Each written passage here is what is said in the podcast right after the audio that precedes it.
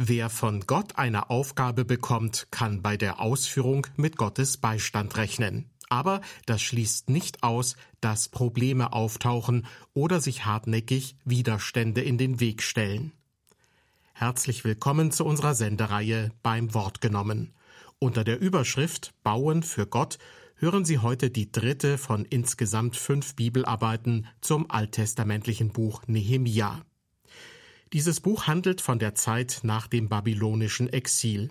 Viele Juden waren inzwischen nach Juda und Jerusalem zurückgekehrt und hatten den zerstörten Tempel wieder aufgebaut. Doch mit dem Wiederaufbau der Stadt Jerusalem wollte es nicht so recht vorangehen, selbst Jahrzehnte nach der Tempelweihe, die im Jahr 515 vor Christus stattgefunden hatte. Doch dann erschien ein Mann namens Nehemia auf der Bildfläche.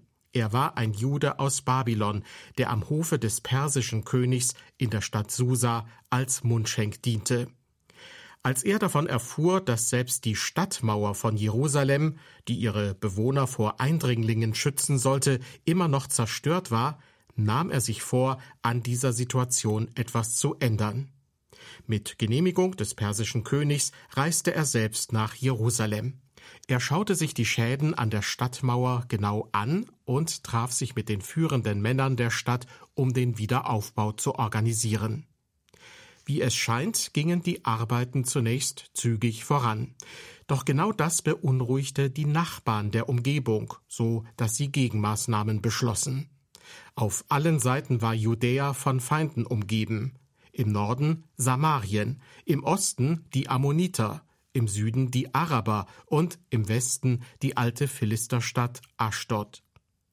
Als treibende Kraft, die den Wiederaufbau Jerusalems verhindern will, wird vor allem der Statthalter der persischen Provinz Samarien genannt, Sanballat. Mehr über ihn und seine Machenschaften erfahren Sie gleich in der folgenden Bibelarbeit, die im vergangenen März bei den Bibeltagen der Evangelischen Gemeinschaft und des CVJM Ehringshausen aufgezeichnet wurde. Der Referent ist Dr. Ralf Thomas Klein, der unter anderem als Religionslehrer an einer christlichen Privatschule unterrichtet. Wir haben ja schon zwei Themen von Nehemia gehabt. Wir haben angefangen damit, dass Nehemia sich aufwecken ließ. Das erste Thema habe ich überschrieben, Aufwachen. Nehemia lässt sich von den Zuständen in Jerusalem wachrütteln. Es ist ihm nicht egal und ihm ist auch klar, es geht um mehr. Es geht nicht nur um die Stadt seiner Vorväter, sondern es geht um Gottes Geschichte mit seinem Volk, letzten Endes mit der ganzen Menschheit. Und nachdem er sich aufwecken ließ, hat er angepackt und andere motiviert anzupacken. Das war so ein schönes, harmonisches Bauen. Eigentlich könnte es jetzt ziemlich bald fertig sein. Die bauen da so vor sich hin und dann sind sie fertig, die Stadtmauer ist fertig. Aber so ist es nicht. So ist es nicht und es ist normal, dass es nicht so läuft. Also meistens läuft es nicht so, sondern es gibt Widerstände. Das hat Nehemia erlebt, das haben im Laufe der Geschichte unzählige erlebt. Wenn wir für Gott uns aufmachen, um zu bauen, gibt es Widerstände. Und der erste Widerstand durch Spott. Nehemia, Kapitel 3 fängt es schon an. Und es geschah, als Sanballat hörte, dass wir die Mauer bauten, da wurde er zornig und ärgerte sich sehr. Und er spottete über die Juden und er sprach vor seinen Brüdern und zu der Oberschicht von Samaria und sagte, was machen die ohnmächtigen Juden? Wollen sie Jerusalem für sich befestigen? Wollen sie zum Opfer schlachten? Wollen sie es heute vollenden? Wollen sie die Steine aus dem Schutthaufen wieder zum Leben bringen? Sie sind doch verbrannt. Und Tobia, der Ammoniter, stand neben ihm und sagte, was sie auch bauen mögen, wenn ein Fuchs daran raufspringt, reißt er die Steinmauer weg. Man kann sich das gut vorstellen. Da sind diese nicht freundlichen Beobachter und gucken, was die Juden da machen und machen sich darüber lustig. Was wollen die denn machen? Naja, und der Witz dann zum Schluss, der ist ja auch zu witzig. Wenn die eine Mauer bauen, da springt ein Fuchs dran und alles fällt um. Ho, ho, ist ja total witzig. Ähm, das ist der erste Widerstand, mit dem sie es zu tun haben. Und dieser Widerstand durch Spott kann uns schon auch treffen. Das könnte dazu führen, dass wir uns selbst in Frage stellen, überlegen, ja, hm, haben wir uns nicht vielleicht ein bisschen viel vorgenommen? Schaffen wir das wirklich? Wir sind doch nur eine begrenzte Anzahl, wir haben nur eine begrenzte Kraft. Und wenn andere sich über uns lustig machen, ach, die, die meisten mögen das nicht, also ich auch nicht. Ähm, aber es ist normal, dass es Widerstand gibt und es ist auch normal, dass es Spott gibt. Ähm, Nehemia und die Juden haben sich dadurch nicht durcheinander bringen lassen. Man kann sich fragen, ist das denn heute noch so? Gibt es denn Leute, die irgendwie gegen die Christen sind? Gibt es Leute, die irgendwie dagegen sind, wenn wir etwas für Gott tun, wenn wir seine Gemeinde bauen? Das ist doch heute alles so tolerant, kann doch jeder alles machen, ähm, ist nicht mehr so, wie es doch schon auch mal war. Ja und nein. Ja und nein. Ähm, es ist schon richtig, man lässt heute vieles stehen. Ähm, man tritt nicht gerne jemandem zu nahe, man lässt die Leute machen. Allerdings, das Ganze hat schon auch Grenzen. Das Ganze hat schon Grenzen und diese Grenzen sind immer dann erreicht, wenn man sich von dem, was der Mainstream so denkt und sagt, irgendwo zu weit entfernt. Im Mainstream ist eine ganze Menge drin, da kann man alles Mögliche machen. Äh, was ein Problem ist, wenn ich sage, Leute, ich habe eine Botschaft für euch und diese Botschaft ist die Wahrheit. Dann hört für viele der Spaß auf. Solange ich sage, ach, wisst ihr was, ich fühle mich da ganz wohl, so mit bisschen Christentum und so, also mir gibt das ein gutes Gefühl, dann sagen alle, ja gut so, mach du nur. Aber wenn ich sage, die Botschaft von Jesus Christus ist wahr, es ist tatsächlich wahr, dass es einen Gott gibt, den Schöpfer des Himmels und der Erde. Und es ist tatsächlich wahr, dass wir Menschen uns vor diesem Gott mal verantworten müssen und zwar gemäß seinen Geboten, nicht unseren selbst gebastelten Maßstäben. Und es ist wahr, dass Gott aus Liebe zu uns Mensch geworden ist, für uns gestorben ist und dass wir Vergebung in Jesus Christus haben können. Dann gibt es durchaus Leute, für die ist dann Schluss mit lustig. Die werden dann unfreundlich. Die sehen uns dann nicht mehr als harmlose Zeitgenossen, sondern als gefährlich an. Und deshalb, auch wenn die Art des Widerstands ändert, äh, sich ändert, auch wenn der Zeitgeist sich ändert, äh, also ich erinnere mich, als ich noch, na, äh, was wäre ich gewesen sein, 18, 19, irgend sowas, an der Uni beim christlichen Büchertisch dabei war, ja, da war rechts der Kommunistische Bund Westdeutschlands und links waren die undogmatische Linke und dahinter die DKP und alles Mögliche. Und als Christen da so mittendrin, das war irgendwie, das fanden die auch komisch. Ja, ähm, das war eine ganz andere Art von Widerstand. Für, für, für die waren wir dann halt Reaktionäre oder irgendwie sowas. Ähm, so Leute trifft man heute fast nur noch im Museum. Ja, aber ähm, es gibt andere Strömungen und das, das wird anders, aber nicht unbedingt besser. Ähm, auch wir müssen mit Widerständen rechnen. Und nachdem Nehemia und die anderen sich nicht irritieren lassen, geht es eine Stufe härter. Es kommt zur Bedrohung. Also es kommt jetzt ein bisschen drauf an, ich stelle fest, die Kapiteleinteilungen sind nicht ganz eindeutig. Ähm, also mm, Kapitel 4 fängt jetzt bei mir an. Und es geschah, als Sanballat und Tobia und die Araber, Ammoniter und Ashdoditer hörten, dass die Ausbesserung an den Mauern Jerusalems Fortschritte machte, weil die Breschen sich zu schließen begannen, da wurden sie sehr zornig. Und sie schlossen sich zusammen, alle miteinander umzukommen und gegen Jerusalem zu kämpfen und darin Verwirrung anzustiften.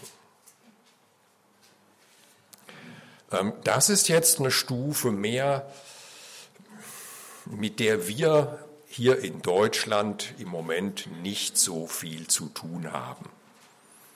Also, dass die Leute handgreiflich werden, man kann es nicht ganz ausschließen. Man kann es nicht ganz ausschließen, das hat es auch schon gegeben äh, vor ein paar Jahren bei Christival und bei anderen Veranstaltungen, dass tatsächlich Leute dann auch handgreiflich geworden sind.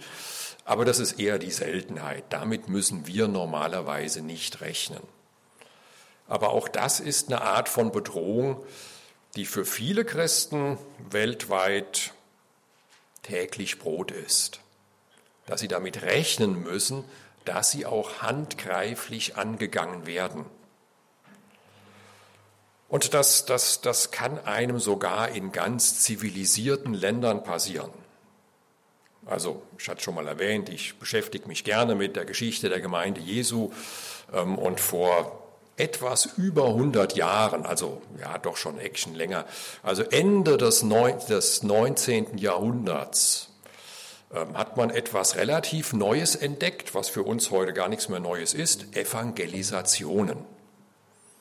Elias Schrenk, ein Prediger, hat dann in der Schweiz angefangen mit Evangelisationen und die Schweizer, also ist ja eigentlich ein friedliebendes, zivilisiertes Volk, aber da haben Leute ihm und den anderen mit Steinen aufgelauert, nach denen geschmissen, bei den Versammlungshäusern die Fensterscheiben eingeschlagen und alle möglichen Spirenzchen gemacht.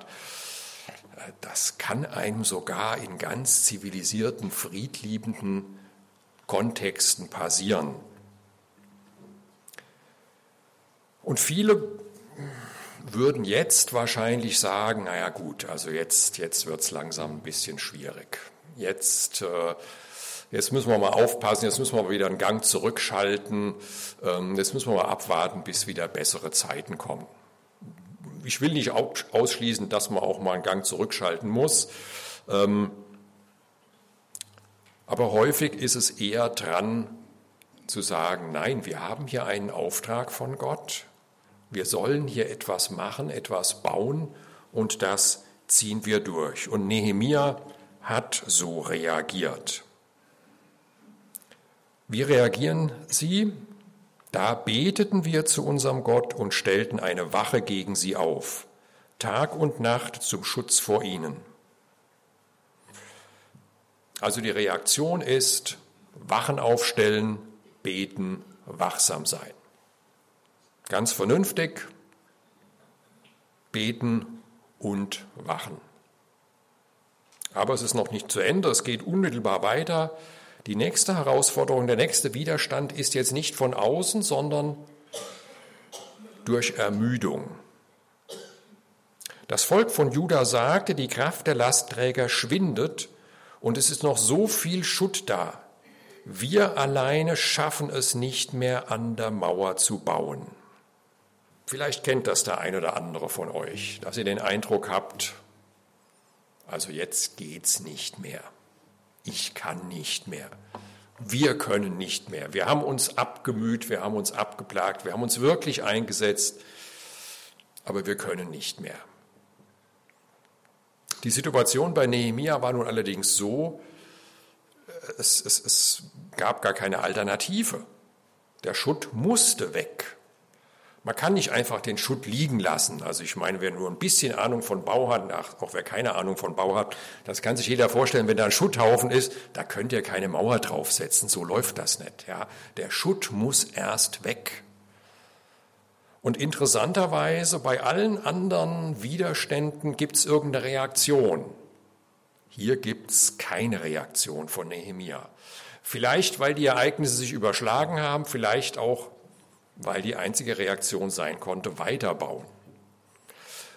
Es gibt natürlich Grenzen, irgendwann sind wir vielleicht wirklich fertig und es geht tatsächlich nichts mehr.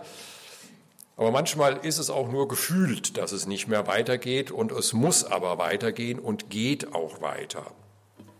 Bei Nehemia ging es auch weiter und ich sagte schon, die Ereignisse haben sich allerdings auch überschlagen. Es geht gleich weiter, bauen trotz verstärkter Bedrohung.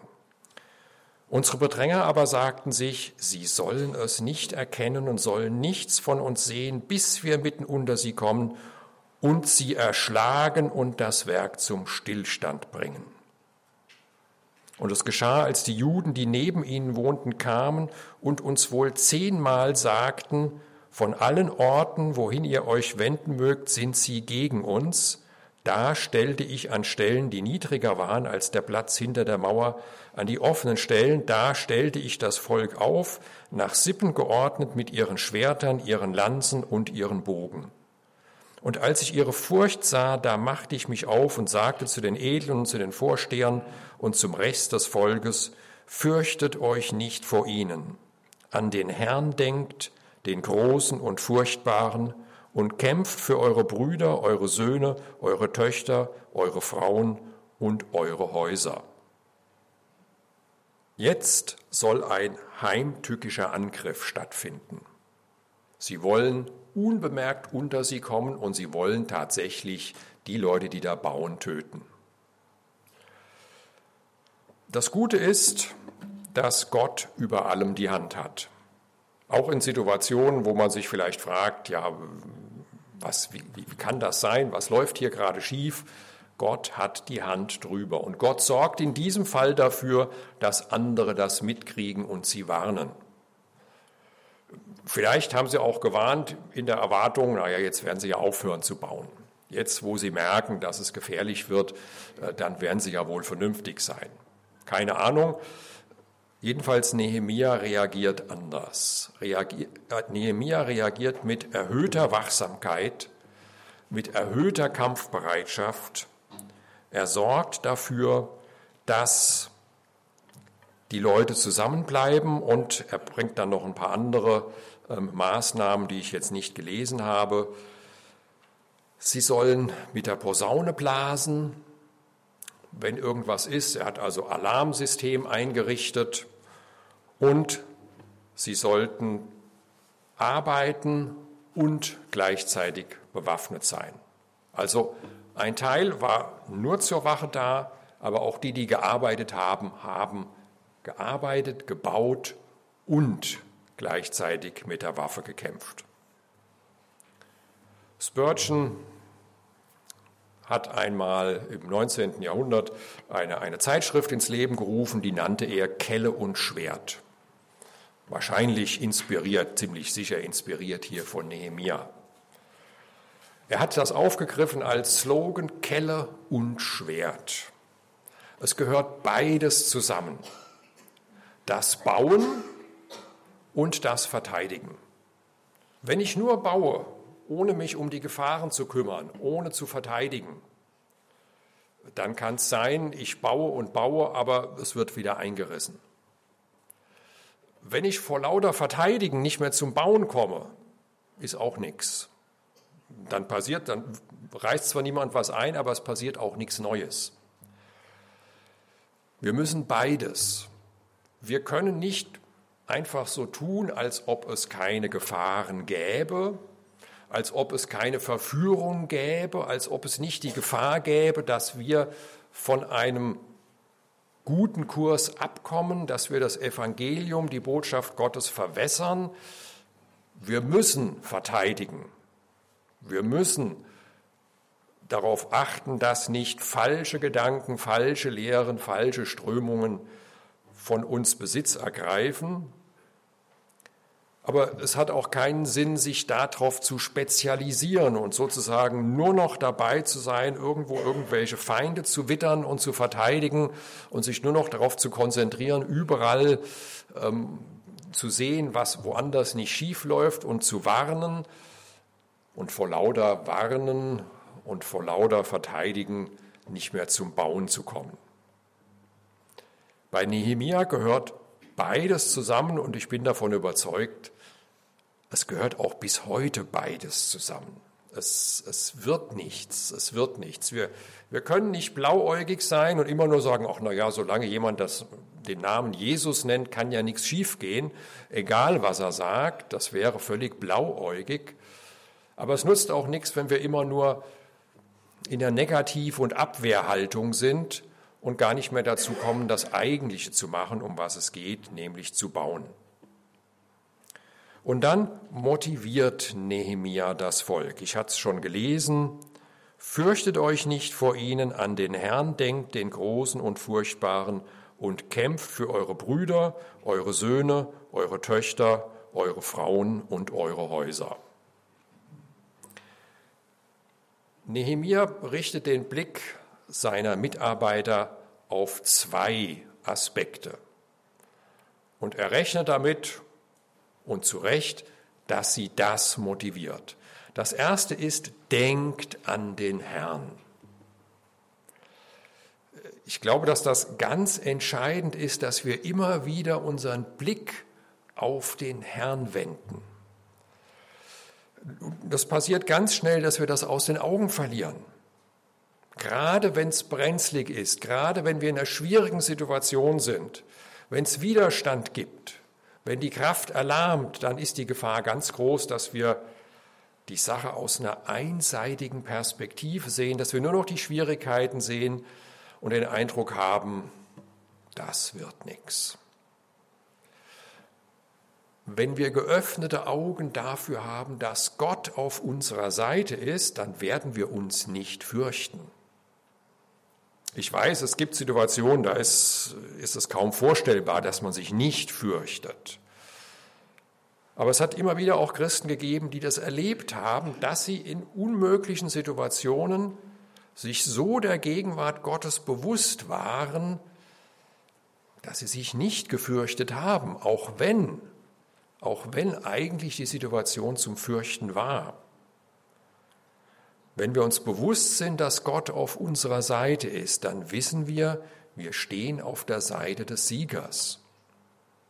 Wir kennen auch nicht die Weltgeschichte, ich natürlich auch nicht. Ich habe keine Ahnung, was im nächsten Jahr passiert und die Jahre darauf und wie das alles weitergeht. Ich weiß das natürlich auch nicht. Aber eins können wir aufgrund der Bibel wissen. Wir sind auf der Seite des Siegers in dem geistlichen Kampf, in dem wir mittendrin stehen und der seit Jahrhunderten tobt. Wir sind auf der Seite des Siegers. Das ist der eine Blickwechsel, den Nehemiah seine Leute machen lässt. Und der andere Blick ist, ihr kämpft nicht nur für euch selbst. Ihr kämpft auch für eure Frauen, für eure Kinder, für diejenigen, die euch anvertraut sind. Und das ist etwas, das gilt auch für uns. Wie ich lebe, hat Auswirkungen auf die anderen.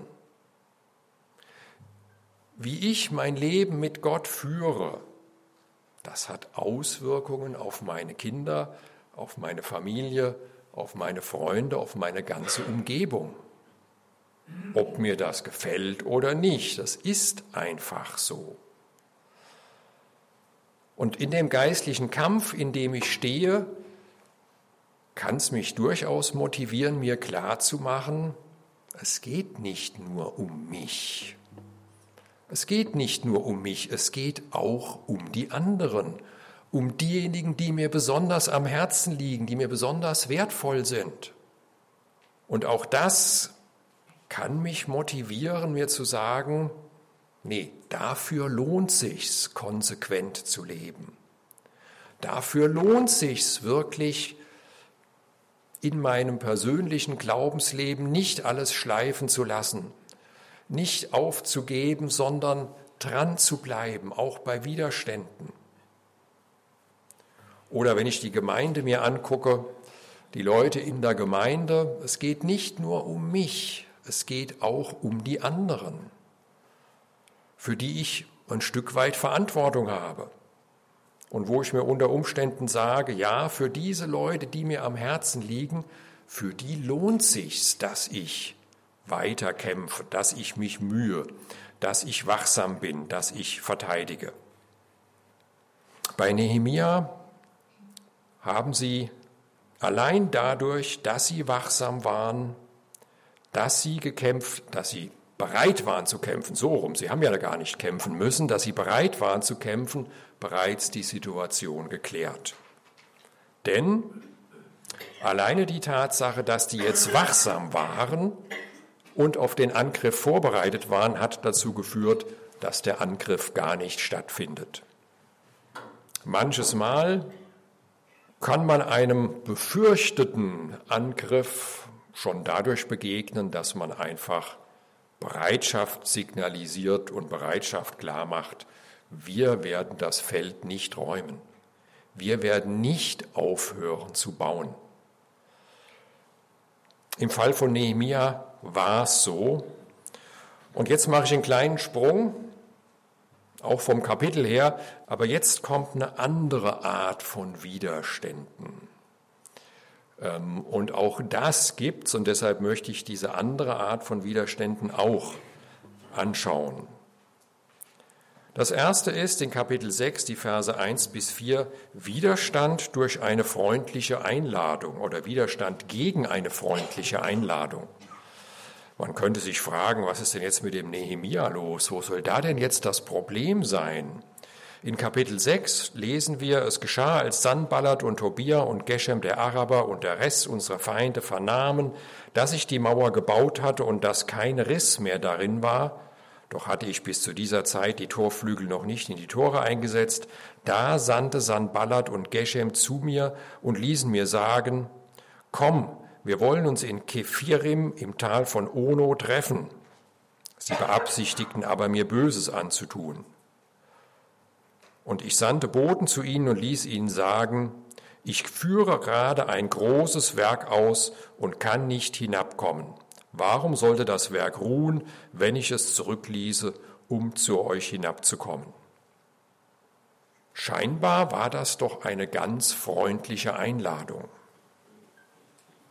Sollte Nehemia das nicht eher als ein gutes Zeichen ansehen, dass diejenigen, die bis jetzt so feindselig waren, ihm jetzt freundlich begegnen und sagen, lass uns doch mal treffen, wir wollen mal zusammen reden. Woher wusste Nehemia, dass das eine Falle ist? Also der eine Punkt ist natürlich, die Jungs waren schon von vornherein verdächtig, weil die sich vorher auch nicht durch besondere Freundlichkeit hervorgetan haben. Von daher hatte er sicherlich einen gewissen Verdacht. Ich weiß nicht, natürlich nicht genau, was Nehemia so gedacht hat, aber eins macht er, er bleibt bei der von Gott gegebenen Arbeit. Und ich glaube, dass das ein ganz guter Grundsatz ist. Wenn wir mit einer Situation konfrontiert werden und nicht genau wissen, wie soll ich reagieren, soll ich darauf eingehen, wenn ich mir unsicher bin, ist es sicherlich nicht falsch, bei der Arbeit zu bleiben, von der ich weiß, die hat Gott mir gegeben und die werde ich jetzt nicht vernachlässigen. Denn immerhin, das war ein ganzes Action weg, das war ungefähr eine Tagesreise hin, eine Tagesreise zurück. Naja, und dann bleibt man natürlich mindestens mal eins, zwei Tage da. Ähm, also rein schon arbeitstechnisch war es nicht so sinnvoll, da jetzt hinzugehen. Und Nehemia bleibt dabei. Und dann passiert etwas, womit die Leute sich durchaus entlarven. Denn sie schicken viermal wieder zu Nehemia. Und Nehemia antwortet immer dasselbe. Warum denke ich, dass sie sich damit entlarvt haben? Also wenn es ihnen wirklich ernst gewesen wäre, mit Nehemia mal zu reden, dann hätten sie gesagt, okay, du bist da am Bauen, ja, verstehen wir ja, dann kommen wir halt zu dir.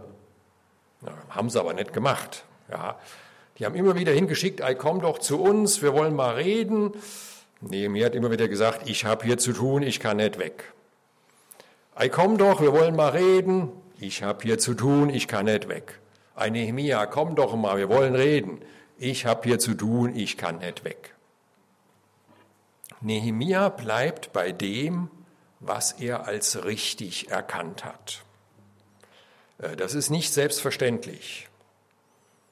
Also manchmal machen wir das so, da kommt irgendwie eine Anfrage oder irgendwie ein Angebot und wir sind davon überzeugt, nee, das ist nicht richtig, ähm, ich, ich, ich gehe da nicht drauf ein. Und dann kommt es nochmal und nochmal und nochmal und irgendwann sagt man, naja gut, okay, machen wir halt.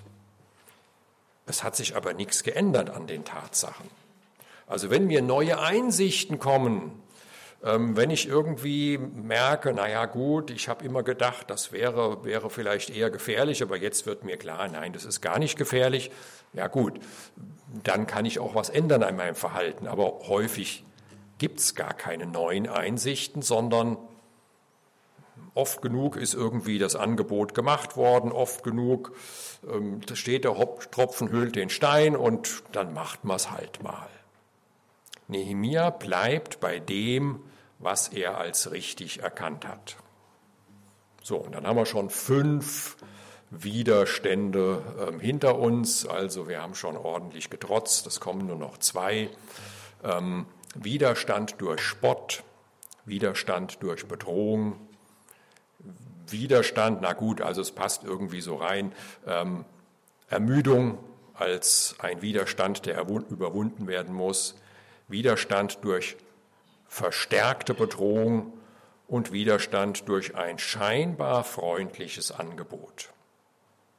Und jetzt das sechste, Widerstand gegen Gerüchte. Nachdem das alles nicht geklappt hat, Kapitel 6, Vers 5, sandte Sandballat zum fünften Mal auf diese Weise seinen Diener zu mir, der hatte einen offenen Brief in seiner Hand. In dem stand geschrieben, unter den Nationen verlautet, und Geshem sagt es auch, du und die Juden, ihr beabsichtigt euch zu empören. Darum baust du die Mauer auf. Und du willst nach diesem Gerücht ihr König werden. Sogar Propheten sollst du eingesetzt haben, damit sie in Jerusalem über dich ausrufen, er ist König in Juda. Nun, solche Gerüchte werden dem König zu Ohren kommen. So mach dich nun auf, dass wir miteinander beraten. Das hört sich durchaus bedenklich an. Naja, und dieser Sanballat macht das ja auch ganz geschickt. Er sagt, hör mal, das sind Gerüchte. Ähm, und diese Gerüchte, das ist nicht ohne, du weißt ja, Gerüchte, ne? da kann schon was ausgelöst werden. Lass uns doch jetzt echt mal drüber reden, was man da machen kann. Naja, und es ist ja nicht ganz falsch, Gerüchte können schon was auslösen. Ähm, und wenn dem König in Persien zu Ohren kommt, also dieser Nehemia, ich glaube, der will sich selbst zum König machen und will sich unabhängig machen. Das hätte dem König von Persien überhaupt nicht gefallen.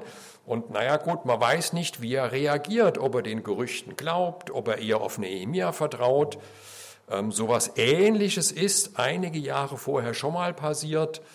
Da hatten auch Leute an den König von Persien geschickt und haben gesagt, hier, diese Juden, die, die, die sind da zugange in, in Jerusalem ähm, und die machen da was und ähm, das ist gar nicht gut. Guck mal in deinen Unterlagen nach. In früheren Zeiten war dieses Jerusalem eine mächtige Stadt. Ja, und äh, da war die so mächtig, also jenseits des, des Euphrat, hat da kein anderer König irgendwie was zu sagen gehabt. Der König lässt nachgucken, stellt fest, ja, Jerusalem war wirklich mächtig und sagt, nee, stopp, Schluss mit Bauen. Also, so Gerüchte können schon was bewirken. Aber Nehemia geht auch hier wieder nicht darauf ein. Nehemia reagiert, indem er die Wahrheit klarstellt. Da sandte ich zu ihm und ließ ihm sagen, es ist nichts geschehen von diesen Dingen, die du behauptest, sondern aus deinem Herzen hast du sie frei erfunden.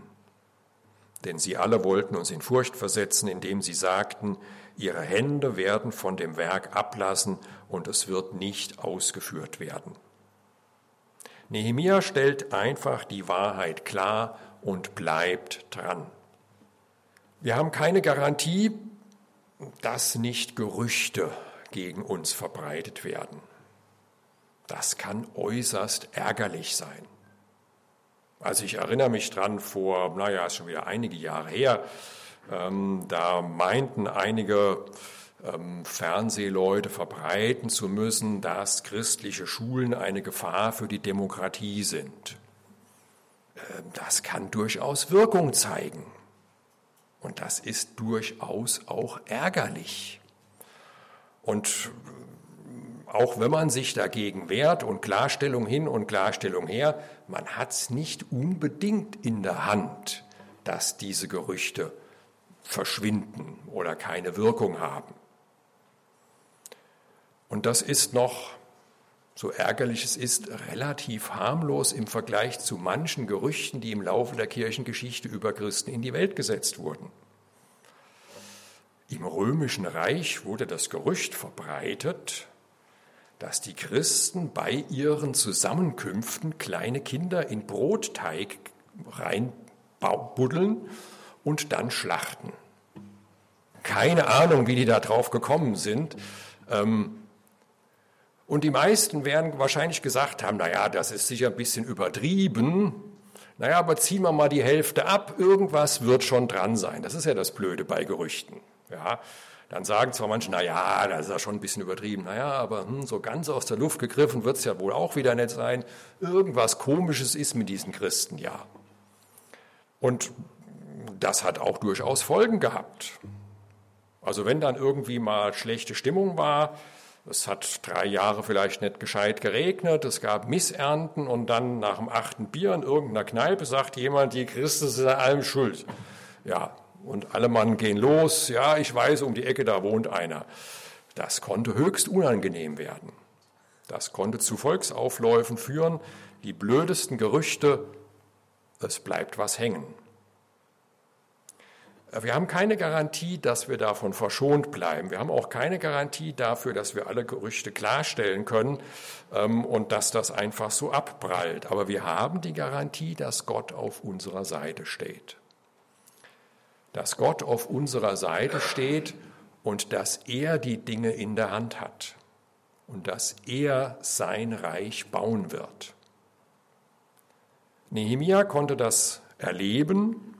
Ähm, in seinem Fall war es so, dass die Gerüchte sich dann auch im Sande verlaufen haben. Und dann kam es schließlich zum letzten Versuch, zum letzten Widerstand. Widerstand durch Prophetie. Wow, jetzt wird's richtig fromm. In Kapitel 6, ab Vers 10, passiert Folgendes. Und ich kam in das Haus Schemajas, des Sohnes Delajas, des Sohnes Mehetabels, der sich eingeschlossen hatte. Der sagte, wir wollen uns im Haus Gottes treffen, im Innern des Tempelraums und die Türen des Tempelraums verschließen. Denn sie wollen kommen, um dich umzubringen. Und zwar kommen sie in der Nacht, um dich umzubringen.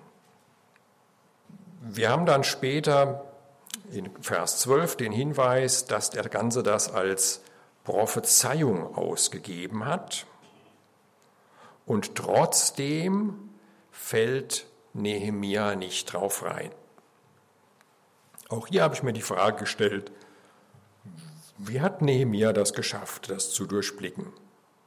Hätte es denn nicht wirklich sein können, dass der vom Herrn den Auftrag hat, um den Nehemia zu schützen, ihm zu sagen, der Herr hat mir gezeigt, du bist in Gefahr, die wollen dich umbringen und der Herr hat mir auch gezeigt, wie die Gefahr zu, der Gefahr zu begegnen ist komm mit mir in den Tempel, wir verstecken uns im Tempel. Hätte doch sein können, oder?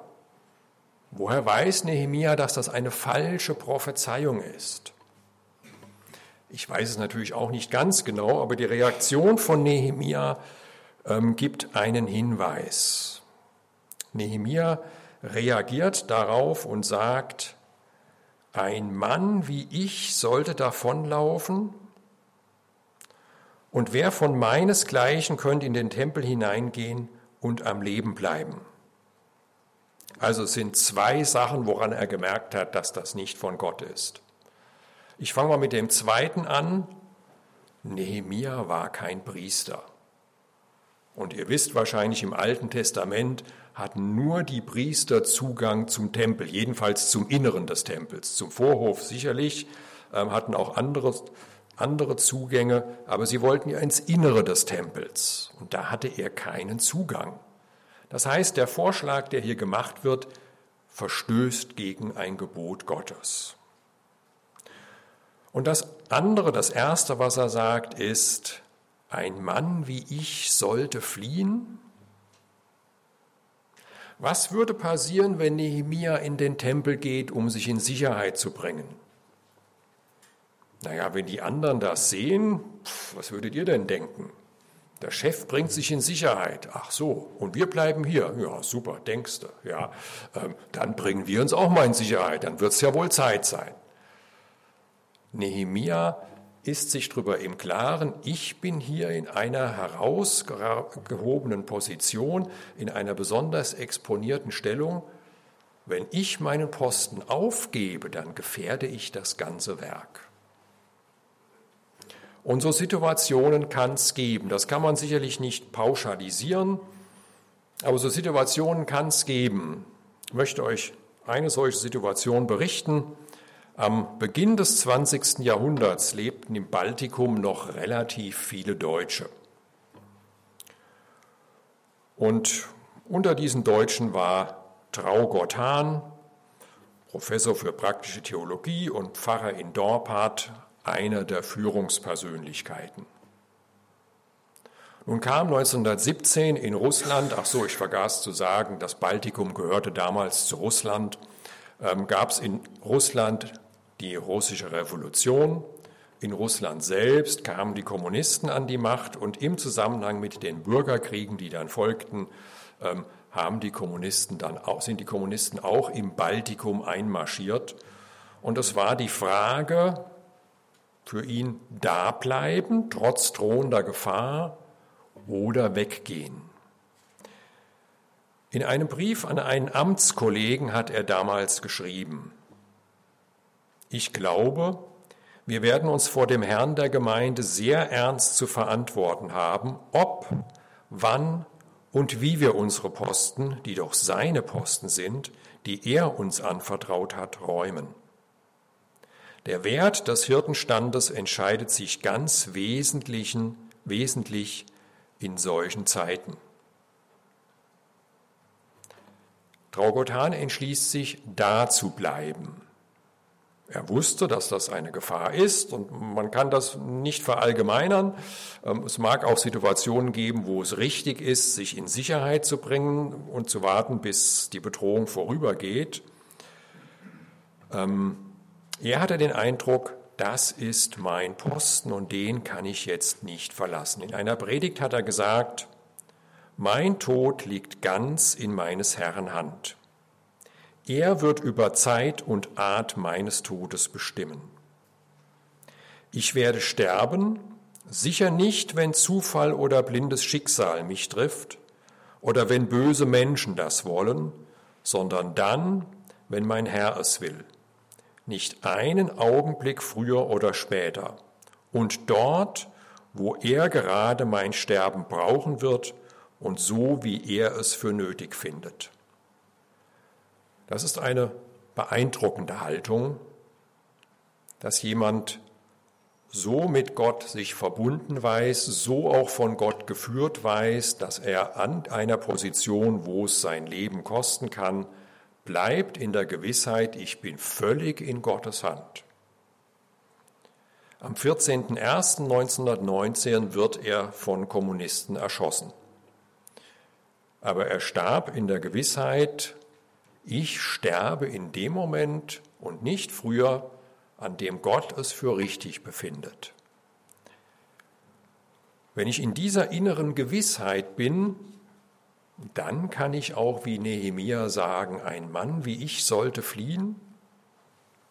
Es gibt in der Geschichte immer wieder Menschen, die in solchen Situationen standgehalten haben, die in solchen Situationen den klaren Eindruck von Gott hatten, das ist jetzt mein Platz und hier bleibe ich, und die dann entweder von Gott durchgetragen wurden, auch das gibt es natürlich, oder die für Gott ihr Leben gelassen haben, weil sie wussten, das ist mein Platz und wenn Gott es für richtig findet, wenn Gott sein Reich dadurch bauen will, dass ich jetzt sterbe, dann sterbe ich jetzt. Bei Nehemia kam es nicht so weit. Nehemia hat dadurch, dass er nicht geflohen ist, den Bau weiterführen können. Er hat all diese Widerstände überwunden und all diesen Widerständen getrotzt. Die Widerstände, mit denen wir zu tun haben, sind sicherlich nicht genau dieselben, mit denen Nehemia zu tun hatte. Und die Widerstände, mit denen Christen im Laufe der Jahrhunderte zu tun hatten, waren auch immer wieder etwas anderer Art. Aber dass es Widerstände gibt, ist normal. Das muss uns gar nicht irritieren. Ich möchte nicht so weit gehen zu sagen, es müsste uns eher irritieren, wenn es keine Widerstände gibt, denn Gott gibt auch Phasen und Gelegenheiten, wo einfach offene Türen da sind. Und dann müssen wir natürlich nicht mit Gewalt Widerstände produzieren, indem wir irgendeinem vors Schienbein treten. Aber es ist durchaus nicht überraschend und nicht ungewöhnlich, wenn es Widerstände gibt. Wenn diese Widerstände bei Spott, bei Gerüchten und Ähnlichem bleiben, ist es unangenehm genug, aber es kann auch heftiger werden. Es kann, wie im Fall von Nehemia, auch zu Bedrohungen kommen. Und es kann, wie im Fall von Draugotan und ungezählten anderen Christen, auch dazu kommen, dass Menschen um Jesu willen ihr Leben verlieren.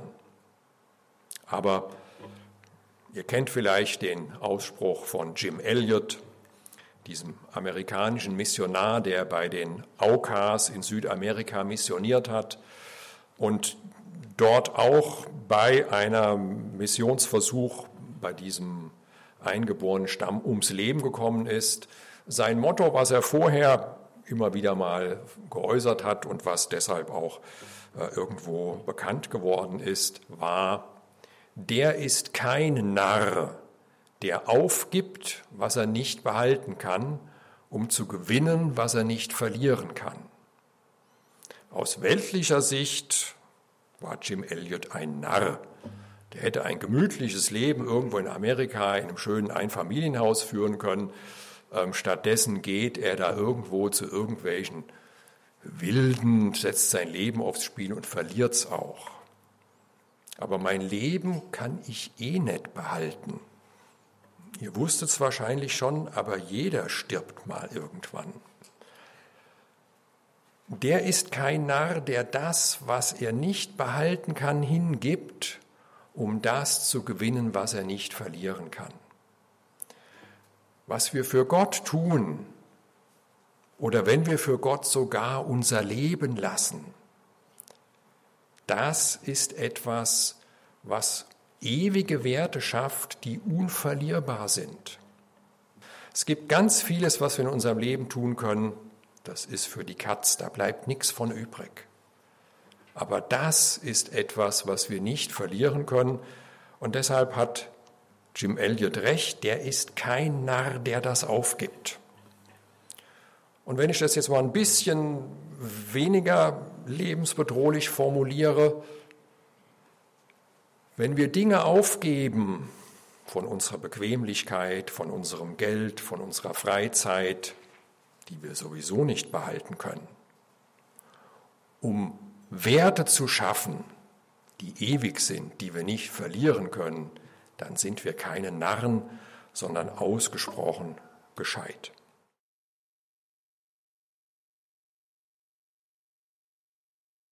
Bauen für Gott Teil 3 Widerständen trotzen. Sie hörten eine Bibelarbeit zum alttestamentlichen Buch Nehemia von Dr. Ralf Thomas Klein. Diese hat er im vergangenen März bei den Bibeltagen der Evangelischen Gemeinschaft und des CVJM Ehringshausen gehalten. Wenn Sie den Anfang dieser Sendung verpasst haben oder sie anderen Leuten weiterempfehlen möchten, dann lohnt sich ein Blick in unsere Audiothek. Dort finden Sie diese Sendung und auch die erste und zweite Bibelarbeit zum Nehemia-Buch in der Rubrik Beim Wort genommen auf irfplus.de sowie in der IRF Plus App. In der vierten Bibelarbeit von Dr. Thomas Klein steht das Kapitel 5 des Nehemia-Buches im Mittelpunkt. Zu hören gibt's die Bibelarbeit auf IRF Plus heute in einer Woche. Ich würde mich freuen, wenn Sie dann wieder mit dabei sind.